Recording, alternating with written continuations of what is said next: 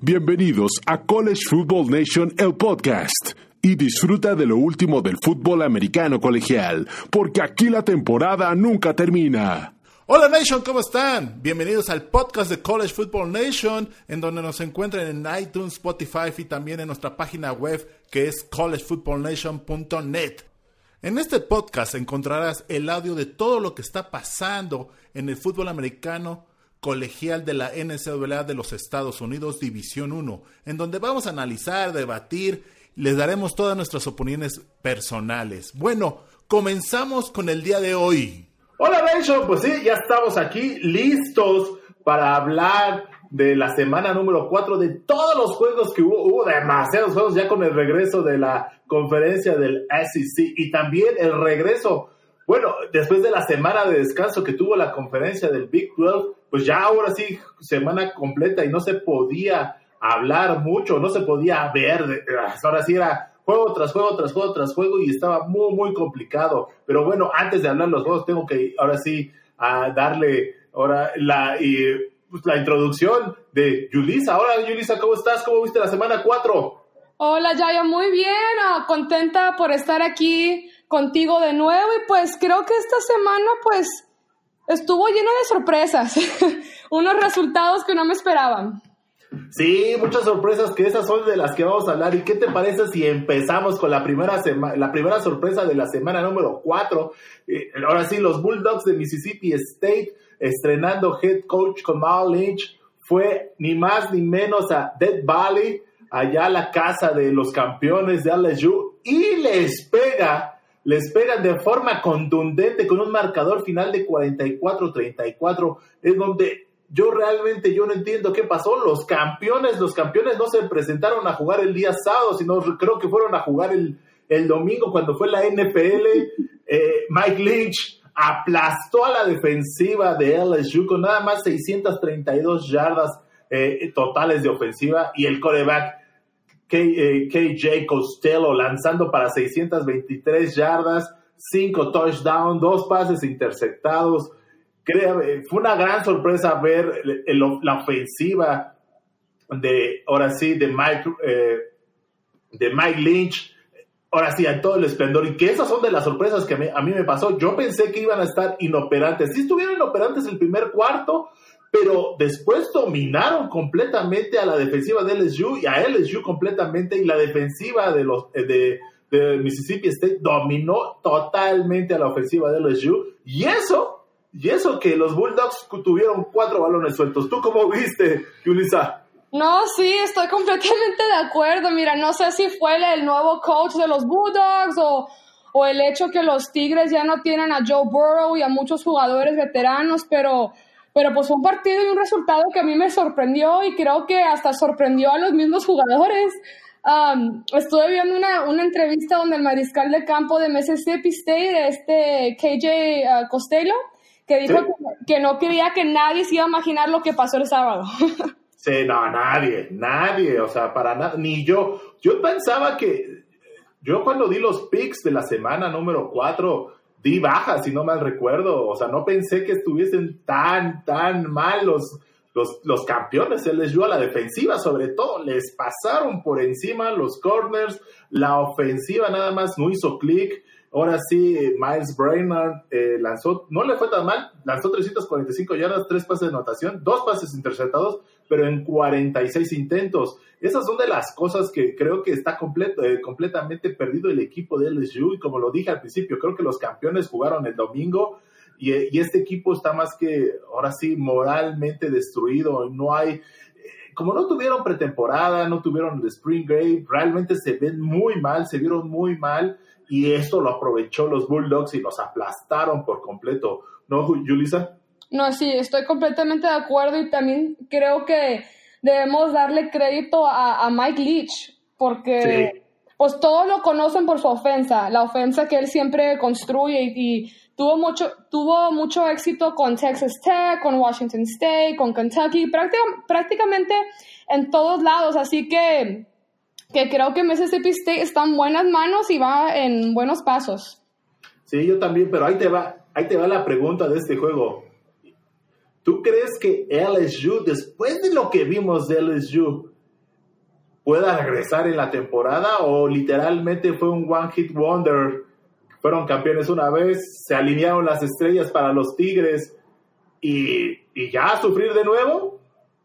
No, mira, yo creo que, que, tienen que tienen que encontrar su ritmo, se tienen que establecer otra vez. Como mencioné, perdieron a muchos jugadores estrellas.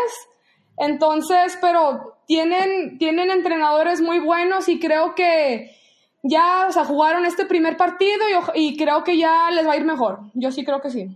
Sí, yo también creo que lo mismo, el ajuste del primer juego. Hay mucha gente que nunca había jugado un juego de la conferencia del SEC y, es difícil, es difícil, es la conferencia más dominante, aunque ustedes no lo crean, aunque ustedes crean que Vanderbilt, Mississippi State, Ole Miss, sí son los, entre comillas, los más débiles, pero tienen demasiado talento en su, ahora sí, en sus, en sus rosters para estar en esa conferencia, en la cual podrían ser muy competitivos en otras conferencias. Pero bueno, si quieren, seguimos eh, en la conferencia del SEC y ahora vamos con la Universidad de Kentucky. Los Wildcats visitan a los Tigres de Auburn y creo que esto fue de los mejores juegos del sábado y más de la conferencia de la ACC. El marcador eh, tal vez no refleja lo que pasó realmente. Auburn gana 29-13, pero el juego estuvo muy cerrado hasta a mediados del tercer cuarto que iban 13-22 y el coreback de Kentucky, Wilson, soltó el balón solito en la yarda 40 de los Wildcats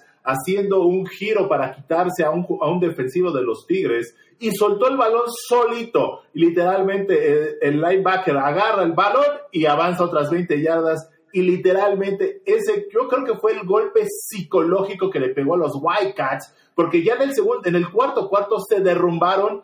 Eh, los Tigres metieron 16 puntos sin respuesta y creo que eso fue lo que pasó, porque los Wildcats empezaron el juego ganando, entonces yo creo, y a mí me gustaba, yo estaba viendo este juego también, estaba viendo muchos juegos entre que le, estaba cambiando, pero este era de los juegos que yo estaba muy integrado para ver cómo iban a estar los Wildcats, y, y yo los vi bien, o sea, nada más que se cayeron al final. ¿Tú cómo viste, Yulisa? Mira, sí, estoy de acuerdo con, con todo lo que acabas de decir, pero, y, y sí, obviamente ganó Auburn, pero yo le estaba echando porras a Kentucky y más porque Auburn no jugó tampoco tan bien. Creo que, que Auburn tiene que mejorar cuando, um, eh, por el lado defensivo, cuando llegan a la tercera oportunidad. 8 de, 8 de 10 veces los Wildcats pudieron llegar a la primera y 10 y entonces creo que fue un resultado que, no sé, que pudo haber, pudo haber sido mejor y creo que Kentucky pudo haber um, ganado este partido. Sí, yo también estoy totalmente de acuerdo. Para mí la clave fueron los tres balones sueltos que tuvieron los Wildcats, porque si te vas ahora sí al, al scoreboard y, y, ahora sí a las estadísticas finales, los Wildcats dominaron a los Tigres, tanto en yardas totales, en primeros y dieces y en tiempo de posición. Entonces, yo estoy totalmente de acuerdo, Yulisa. O sea, creo que este juego, si no hubiese sido por esos balones sueltos y tal vez por ese último balón suelto que tuvo Wilson eh, a mediados del tercer cuarto, hubiese sido otra cosa, porque los, eh, los Wildcats estaban avanzando a la defensiva. Y ya tocando el tema de la ofensiva de, de, de Bornix, se vio bien, no voy a decir, oh, se vio genial, eh, para ya ser su segundo año. Yo esperaba tal vez un poquito más, pero bueno, también los Wildcats Tal vez mucha gente no cree en ellos, pero ya traen un buen equipo, un equipo tal vez contendiente y que va a dar sorpresas en la conferencia de la SEC este año. Pero mm, eh, vi mejoras a comparación del año pasado, pero no tuvo un gran, un, gran juego. Lanzó para nada más 233 yardas. Bueno, sí, tres pases de anotación, pero esos tres pases de anotación, dos fueron ya en el cuarto cuarto cuando el equipo de los Wildcats ya estaba literalmente moralmente destruido. ¿O tú cómo piensas de la actuación de Von Nix, Julissa? Mira, yo creo que, que la ofensa de Auburn en general, um, creo, que, creo que los receptores hicieron un buen trabajo, obviamente también gracias al mariscal de campo, pero creo que tiene que mejorar, el problema aquí creo que es que tiene que mejorar los corredores, como se dice en inglés, el running game. Creo que con, con, eso puede, puede, puede mejorar. Sí, tiene que mejorar y, le quita presión a Bo Nix, ¿no? Que aunque es segundo año y ya tuvo una temporada completa, que al final al cabo, eh, después vamos a hablar que esa es una ventaja que tiene Bo Nix a comparación de otros corebacks que debutaron, bueno, están debutando esta temporada, pero yo creo que la pregunta, ahí tengo una pregunta, Yulisa, es, con este desempeño que tuvo Auburn, ¿crees que le dé para cosas importantes este año? O sea, para estar peleando en la final de la conferencia. Um, no, no sé qué decir, no sé qué decirte aquí, no sé, siento que, que el equipo tiene mucho por, por qué hacer, tiene mucho en qué avanzar y no, no sé si sea el equipo de antes. Perfecto, sí, yo también, yo como que falta algo, ¿no? Como que le falta algo a este equipo que no convence. Eh, y veamos qué pasa, literal. Y bueno, y ya el último juego importante de la conferencia del SEC fue eh, Florida visitando a Ole Miss, también Ole Miss, el equipo de Mississippi, estrenando head coach con Lake Kiffin. Eh, derrotaron los Gators 51-35 a los rebeldes con una gran actuación de Kale Trash. Yo creo que se vio muy bien lanzando para 416 yardas, 6 pases de anotación. Pero yo creo que este año el, punto débil de Florida va a ser la defensiva. O sea, estoy, estoy de acuerdo que Ole Miss eh, trae la nueva ofensiva de Lake Kiffin y, les costó trabajo en los dos primeros cuartos, pero permitieron 613 yardas en total para un equipo que tiene un nuevo head coach eh, y también con pandemia y todo eso. Y se podría decir que Florida es de los equipos eh, que está levantando la mano para llegar a la final de la conferencia eh, o tal vez llegar a los playoffs. ¿Tú cómo viste a los Gators o a Ole Miss, Julissa? Mira, con, con Florida creo que, que el dúo de, de Kyle Pitts y, Kyle Trask fue increíble. A mí me encanta ver cuando un mariscal de campo y un receptor o corredor conecta de manera tan maravillosa y creo que que por el lado ofensivo están muy bien y estoy de acuerdo contigo por el lado defensivo. Um, y con Ole pues um, no le quiero quitar al mariscal de campo a Matt Coro que, pues que logró sus 395 yardas por aire, pero obviamente no fue suficiente y, y creo que el problema fue la defensa que no pudo sostenerlos. Sí, estoy totalmente de acuerdo, pero hijo, yo creo que no doy las campanas al vuelo eh, todavía en Mississippi State, eh, porque todavía tiene juegos importantes que, hacer, porque si no mal recuerdo, Mississippi State va a jugar contra Vanderbilt la siguiente semana y después le toca Texas A&M, después le toca Alabama, después le toca, si no mal recuerdo, eh, Ole Miss, entonces va a estar complicado. Pero bueno, regresando al tema de este juego, y ¿Tú crees que con todo lo que pasó y que la mala actuación de Georgia, ¿crees que eh, los Gators ya sean el favoritos para llevarse la división este de la, de la conferencia este año? Yo creo que sí sea posible. Yo creo que sí. Creo que es un, creo que es un equipo fuerte. pero como hemos dicho muchas veces, apenas vamos empezando, la temporada no empezó en, condiciones normales, no, no practicaron como antes. Entonces, nunca se sabe, hay muchas sorpresas, pero yo creo que sí. Sí, hablando de sorpresas, bueno, ya no creo que sea tan sorpresa lo que pasó también el sábado allá en Oklahoma. Eh, los Sooners pierden por segundo año consecutivo contra los Wildcats eh, 38-35 realmente no, no sé qué le pasó a los Sooners porque iban muy bien. Yo empecé a ver el juego y después le cambié porque dije, no, esto va a ser una paliza. Empezaron muy bien, pero los, los Sooners como que desaparecieron a partir de la mitad del tercer cuarto. La defensiva como la defensiva no hacía nada. La defensiva creo que sigue siendo el punto débil y va a seguir siendo el punto débil de los Sooners porque en este juego a los Wildcats les, les permitieron 517 yardas. Entonces, ahora creo que ya la tienen muy, muy complicada los Sooners. La temporada se les puede ir eh, por lo que puede pasar, porque ah, creo que la conferencia del Big 12 es una interrogante semana con semana. No vamos a saber qué puede pasar.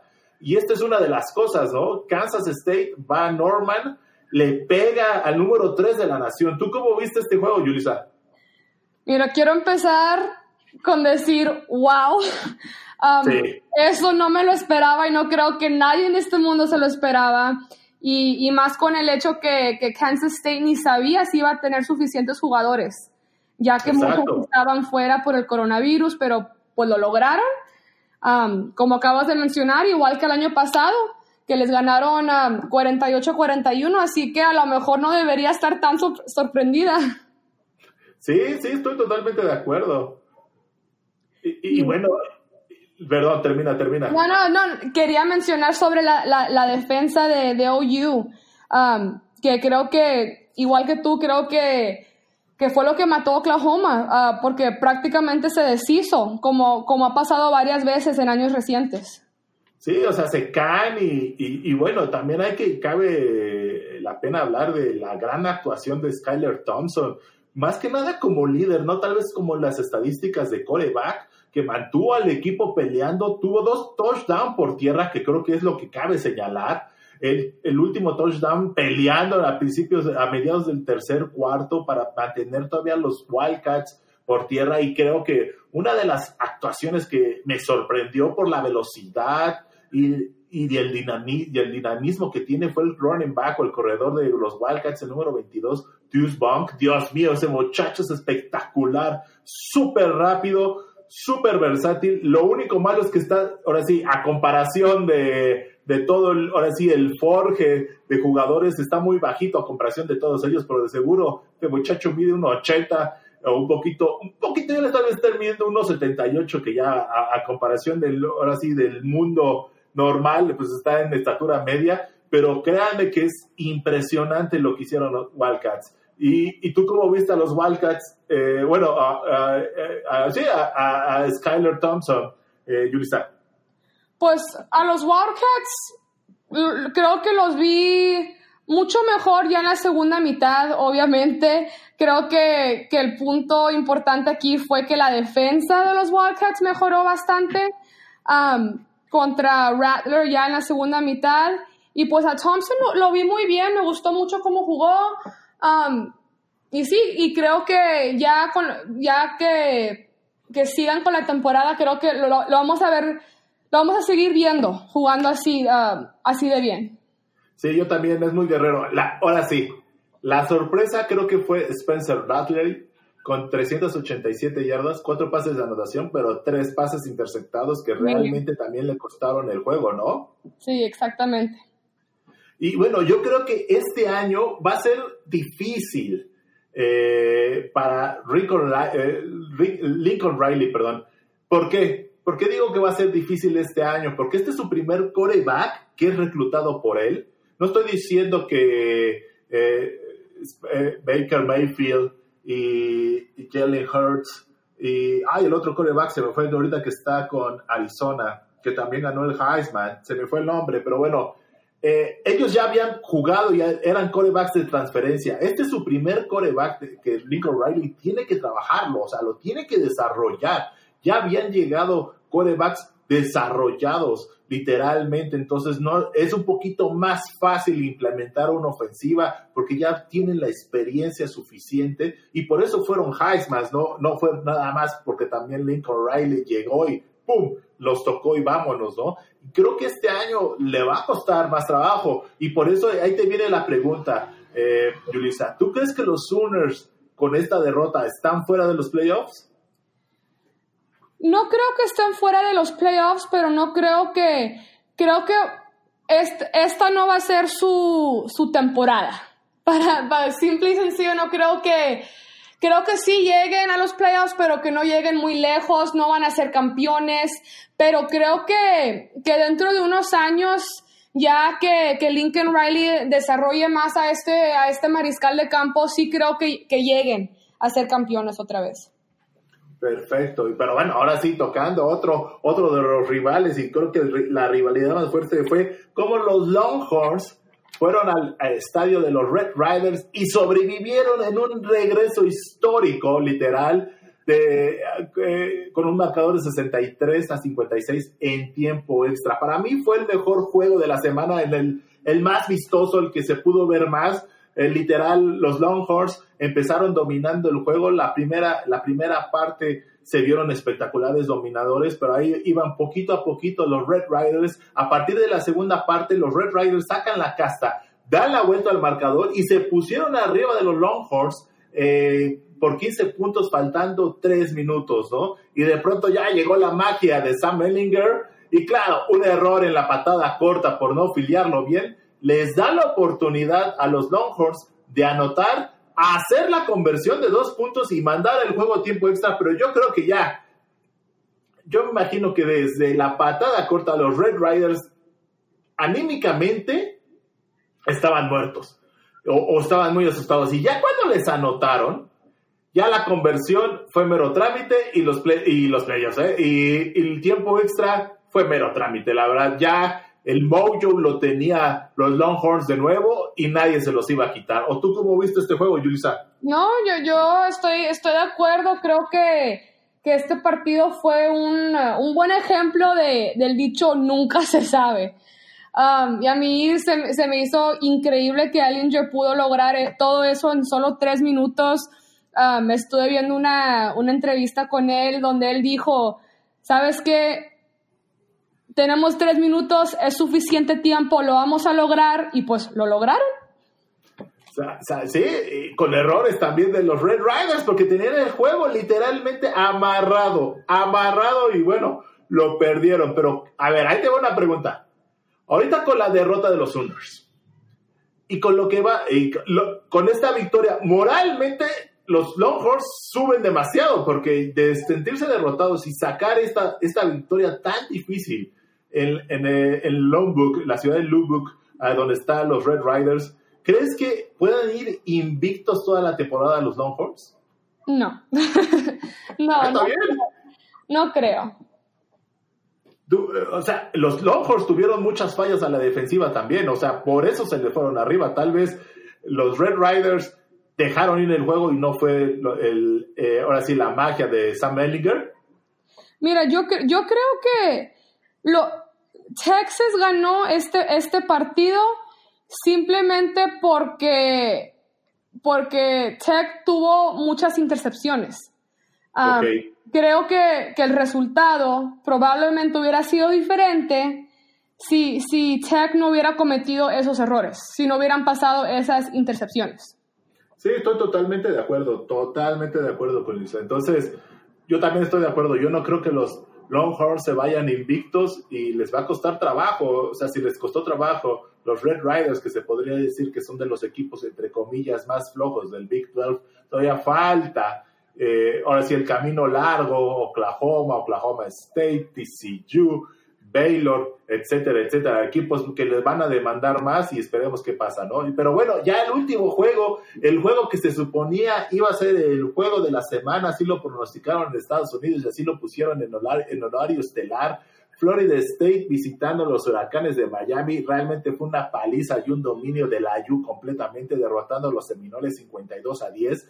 La verdad, la, la se vio impresionante desde el primer drive hasta el último. En la primera parte nada más iban ganando 38-3 y la U destrozó la defensa de los Knolls con nada más 517 yardas por, hacia la ofensiva y Derrick King se vio impresionante. ¿Tú cómo lo viste, Yulisa? Mira, yo creo que, que, en este partido Derrick King se lució. La verdad es que toda la ofensa se lució.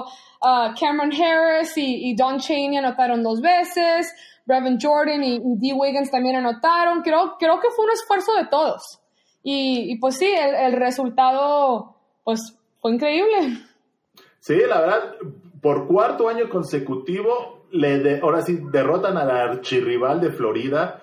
Eh, y, ahora sí, los seniors que se van, se van invictos sin conocer qué es perder contra los Knolls. Y, y por la otra parte, los Seminoles otra vez se vieron expuestos tanto a la ofensiva como a la defensiva, en la cual tienen que mejorar muchísimo, muchísimo. Tienen que mejorar el reclutamiento y estos resultados no les ayudan en nada para el reclutamiento. Y bueno, eh, la pregunta que creo que todo el mundo se está haciendo y yo quiero haber una respuesta por parte tuya, Julissa. es la Juve. Realmente, ya con esta tercera victoria en forma contundente y consecutiva y que va invicto, ¿ya está de regreso? Yo creo que sí. la, la, semana, la semana pasada, sí, o sea, Miami ganó y fue, fue un buen partido, fue un buen resultado, pero no estaba muy segura si, si, era, si, iba, si iban a tener una temporada exitosa, pero con este partido y cómo han estado jugando, creo, creo que van en muy buenos pasos y, y creo que, pues que les va a ir bien. Simple y sencillo que les va a ir bien.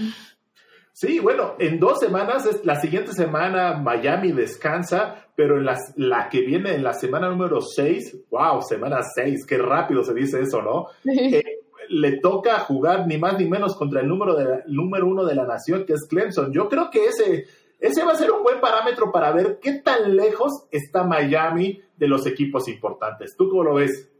No, sí, y sabes qué, creo que, que, les, que van a van a luchar, va a ser una guerra ahí, no, no creo que, que Clemson les, vaya tan fácil.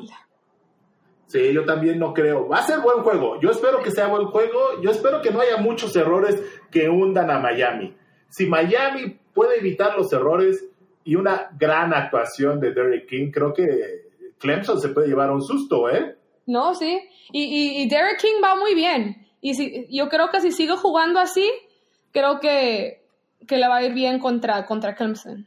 Sí, yo también creo que eso. Y bueno, ya llegamos a una nueva sección donde nosotros vamos a decir qué equipo, qué coach o qué jugador se lleva el helmet sticker. El helmet sticker, como ustedes, ustedes lo saben, es todos aquellos stickers que por hacer acciones buenas dentro del campo de juego se los dan, los no los dan, muchos equipos los dan, entonces nosotros también vamos a dar nuestros stickers de la semana número 4. Y para empezar, eh, ¿Quieres que empiece yo, Yulisa, o quieres eh, empezar tú? Um, si quieres, yo empiezo. Venga, dale, dale. Ok, um, yo tengo un, uh, un, helmet sticker para KJ Costello de, Mississippi State. Creo que, que le demostró a todos que es un mariscal de campo muy capaz. Tuvo 623 yardas, 5 anotaciones. Y sí, creo, creo que, que lo va muy bien y que va a ser una, una fuerza y una clave muy importante para su equipo.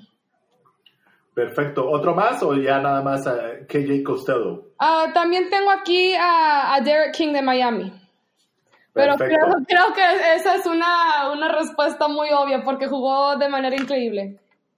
Perfecto. Mira, yo estoy con, ahora sí, concuerdo contigo. Para mí el helmet sticker se lo lleva tanto Mike Lynch como el equipo ofensivo como KJ Costello, el equipo ofensivo de los, de los Bulldogs de De, Georgia, de los Bulldogs de Mississippi State, perdón, eh, estoy pensando en Georgia, eh, porque implementar un sistema ofensivo tan complejo como tiene Mike Lynch no es tan fácil. Claro, ah, como tú, como lo, tú lo dijiste, eh, Julissa, anteriormente, ha tenido éxito en Texas Tech, en Washington State, y ahorita es su primera experiencia en la conferencia del SEC. Y mucha gente ha dicho que el Air Raid, que así se le conoce su sistema ofensivo, no va a funcionar en el SEC. Bueno, en el primer juego funcionó y funcionó muy bien, haciéndole más de 600 yardas al campeón, ¿no?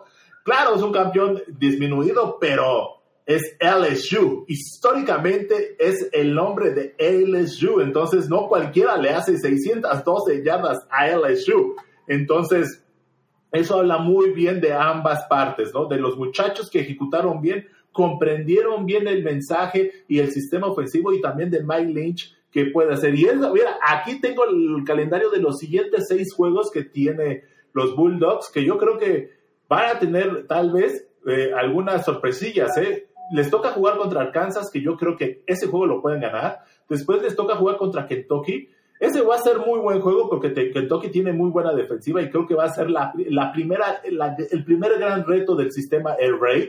Después les toca jugar contra Texas A&M, Alabama, Vanderbilt y Auburn. Esos son los seis juegos que le siguen a los Bulldogs van a estar muy cerrados y yo sí quiero así entretenidamente quiero ver qué pasa, ¿no? Eso, eso va a estar muy bueno. Y bueno, ya para casi casi finiquitar eh, el, el, podcast del día de hoy, ya estamos tocando los juegos de la semana 5 que nosotros como College Football Nation recomendamos y vamos a decirles nada más quién va a ganar. Eh, ahí te va. Vamos, voy a decir yo los juegos y ya tú me dices, eh, Yulisa, quién gana y yo después yo te digo quién gana. El primer juego que nosotros consideramos que la gente no se debe de perder es TCU eh, visita a los Longhorns. ¿Quién gana? Creo que Texas. ¡Ay! Mira, yo, ahí está, yo, yo le puse TCU, ¿eh? Mira, yo, yo, me, yo me recibí de TCU, yo siempre voy a ser Horn Frog, rana cornuda, pero no sé, creo que, que Texas va a ganar. Mira, yo, yo vi el juego contra Iowa. Hicieron muchos errores. Si eliminan todos esos errores, y yo creo que sí le pueden dar un gran susto a los Longhorns como los Red Riders se lo hicieron, ¿eh? eh yo creo que sí.